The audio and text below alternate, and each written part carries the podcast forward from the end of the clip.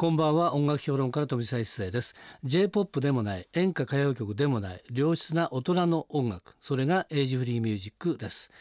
毎週4日連続でお送りしておりますが月曜日と明日火曜日明けて火曜日水曜日のこのコーナーはエイジフリーミュージックを生み出したアーティストやその名曲の誕生を支えた人物をお迎えしてお届けするトークセッションです。2日間にわたりましてパート1パート2をお送りしたいと思います、えー、それでは早速ですね今夜のゲストを紹介しましょう。今夜のゲストはこの方です。作曲の林哲司です。こんばんは。はいよろしくお願いします。よろしくお願いします。久しぶりだっていうことなんですけども。長いですよね。ね、はい、えー、で私はですねあのちょうど去年の終わりくらいですかね、はい、えー、いつも新聞いろいろこう見てるんですけれどもその中にですね、えー、林さんの記事が3つくらいですかね。立て続けに、はい、見たんですね、はい、今一つ持ってきましたけれども、えー、これは「夕刊富士」なんですけれども、えー、作曲家林哲司氏立田さん革新アルバムということ。は林さんがアルバムを出したんだ。私これで知りましてですね、うん、えー、ぜひゲストに出ていただきたいなと。ありがとうございます。いう感じだったんですね。それでですねどっから出てるんだ。調べたらキングレコーダーっていうことで、ええ、知り合いに電話して林さんのね 林さんにゲスト出てもらうんで、ね、お届けしなきゃいけない、ね、いやいやでですね、えー、今回聞かせていただいてこれは素晴らしいということでですね今日、えー、来ていただきました。で、えー、今日ですね紹介するアルバムなんですけれども「タッチ・ザ・サン」っていうね、はい、えー、アルバムなんですがこれは林さんとしては23年ぶりの7作目のソロアルバムなんですか？ソロアルバムになると23年ぐらい空いてるんですよ、そんな空いてる。その間も結構出てるその間はえー、っとですね、えーユニット組んで、ブルニオンっていうユニットあの亡くなったチープ広石とか、はい、えー、歌手の吉田智代とか、一緒にやってたんですよね。うん、あとはまあえー、ご存知のように映画音楽やったりとかそうですね、えー、テレビのドラマやったりとか、えー、そんなまあ音楽活動が多かったんで、うん。うん、本当にソロアルバムとしては、うん、あの23年ぶりなんですけど、ただ一つ違うのは、自分が基本的には歌ってないっていう、歌ってないという、はい、なるほど。で私がですねこう見た時にね林さんも40何年40年いってると思うんですよね。はいですから皆さん周年で40周年記念とか、45周年記念とかになると、かつてのヒット曲をね、ずらっと集めて大体ですね、2枚組ですね。で、えー、オールタイムベスト。だから、えー、作曲家林哲司のオールタイムベストかなと、私は思ったんでね。なんです。ところがですね来たアルバムを見ますとですね、え全部英語、はい、でしかも大役がついてる、ええ、ですよね、ええ、で林さん歌ってのほとんどない、はい、もう一曲だけですね。ですよね。ボーナストラックだけ、ええ、ですよね、はい、であといろんな方がですねあのボーカルをやってるっていうね感じで。まあ基本的に言いますとこれ林さんのアルバムなんだけれども、うんはい、驚愕と言ってもおかしくないっていうねそうですね。感じなんですが、はい、今回あえて林さんこの「タッチ・ザ・サン」というね、このアルバムを作るようになったきっかけみたいなものって何なんですかね？これはですね、うん、あのまあ僕たちの世代ってね、えー、あの洋楽と邦楽もほとんど、うん、え。ー、えー、同時に聴いてたようなところがありまして、はい、歌謡曲ももちろん自分たちのコアにはなってるんですけど、うん、一方でなんかその、まあ、僕は兄貴の影響がすごく多かったんですけど、あの海外から届く、うん、えー、洋楽を耳にして、うん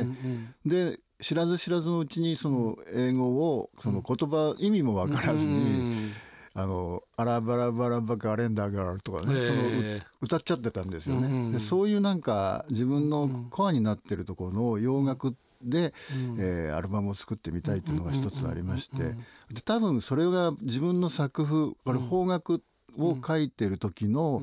スタンスとしては、うん、あのよく洋楽風なメロディーとかって言われたんですけど、えー、自分のコアな作曲の部分ってそこなのかなっていうことが、うん、あの感じててね、うん、だったらもうもろ洋楽を作ってしまおうっていう、もう逆算で考えてますから、えー、えー、今できることをやっていこうっていうことで、あのどうせソロアルバム作るんだったら、その自分が歌うってことも一つあるんでしょうけど、でもなんかそのリーダーアルバムとしてね、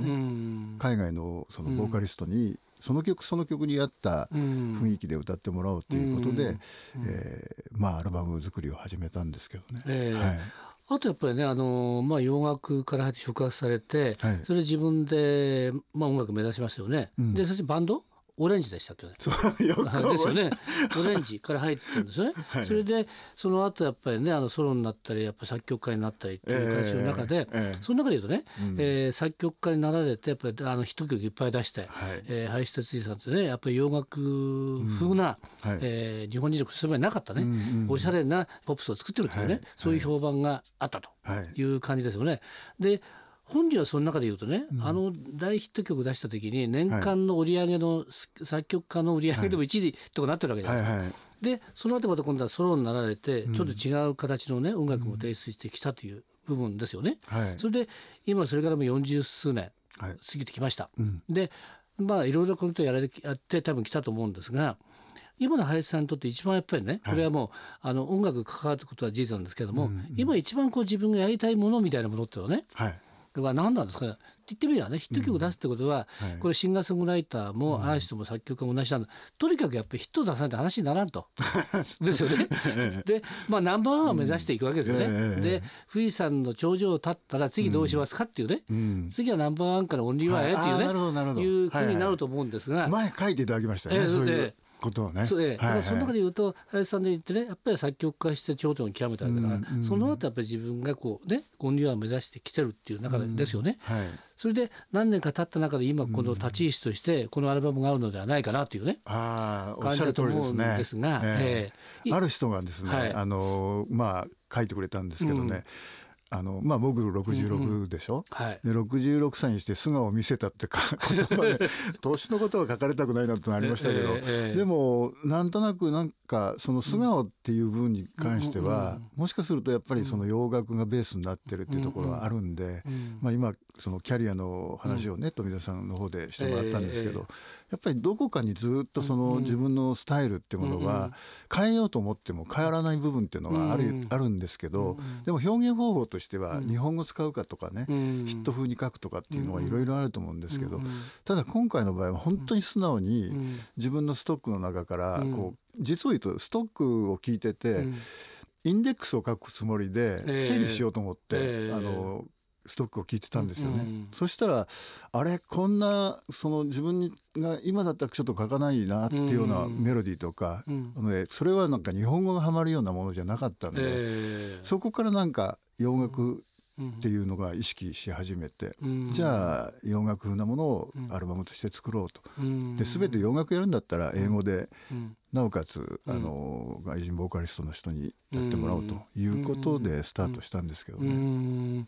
ということはですから今ストックの曲がいくつかあって、はい、それを整理していったわけですよね。うんうんはい、で当然じゃあその、えー、作曲家ですごくやっぱりね、うん、あの注文でたくさんある中で、はい、その時じゃあ注文ではないところのやつが多分書いてたってことでしょ、書いてるんですよ、ね、書いたんですよね。あのー、うん注文っていうかね、うん、そのアーティストに合わせて書いてるっていううんうんうん、その書いてるさなかにもちょっと嫌になって、うん、ギターいじってる間に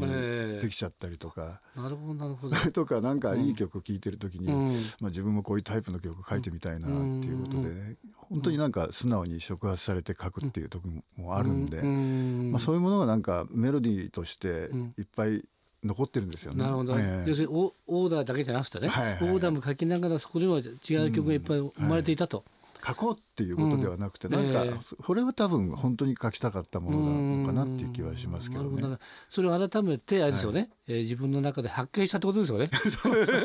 ですよね。振り向かなかったところ振り向いてみたっていう感じですかね。えー、なるほど。となると俺が本当にやりたかったのはここなのかと。いう感じでじゃあまた今の自分は何をやるかっていうことで,、はい、でまた新しい曲も作ったっていう。そうですよね。だから、ね、まあ世代同じだからあれなんですけど、いろいろなことやってきてね。で逆に今その音楽家としてそのやってなかったことっていうのをこういくつかあるんですけどね。例えばミュージカルやってみたいとか。えまあそういうなんか自分がこのキャリアの中でその今だったらできるんじゃないかなって思うようなことはねいくつか案件としてあるんで、うん、その一つとしてはやっぱりこう洋楽を作ってみたいというのはありましたよね。うん、なるほど、はい、えそんな中から生まれたアルバムが「立田さん」という感じですね。であとボーカリストもたくさんいらっしゃいますが、はい、それはですね明日。ね、明日。明日 明日話を、ね、聞かせてください。で今日ですねこのアルバムの中で一曲いきたいんですけれども、はい、やはりですね一曲で林さんの声も聞きたいなと いうふうに思いますので一曲ありましたね確か。これはどんな曲でしょうかね？これは、えー、あのボーナストラックで、作詞を担当してくれたドワイト・ウォルドレンっていう、はい、まあ、日本在住なんですけど、えー、まあ、彼とから僕が、うん、えー、デュエットしようということで、うん、まあ、あの2人は日本にいますから、えー、じゃあデュエットしようよっていうことで、えー、やった曲なんですけど「パーフェクト・ワールド・パーフェクト・ガールズ」っていう曲があるんですね。これ作詞家と作曲家が一緒にデュエットするっていう、はい、そんぐらい珍しいですよね。珍しいですよね。えー、はい、はい、では今日はその曲を聴いていただいてということですね。明日またたくさんの曲をね、はい、お話を、えー、聞きたいと思います。よろしくお願いします。今夜のトークセッションのゲストは林哲司さんでした。明日も引き続きよろしくお願いします、はい、よろしくお願いします。富澤一世のエイジフリーミュージック。また明日の夜お会いしましょう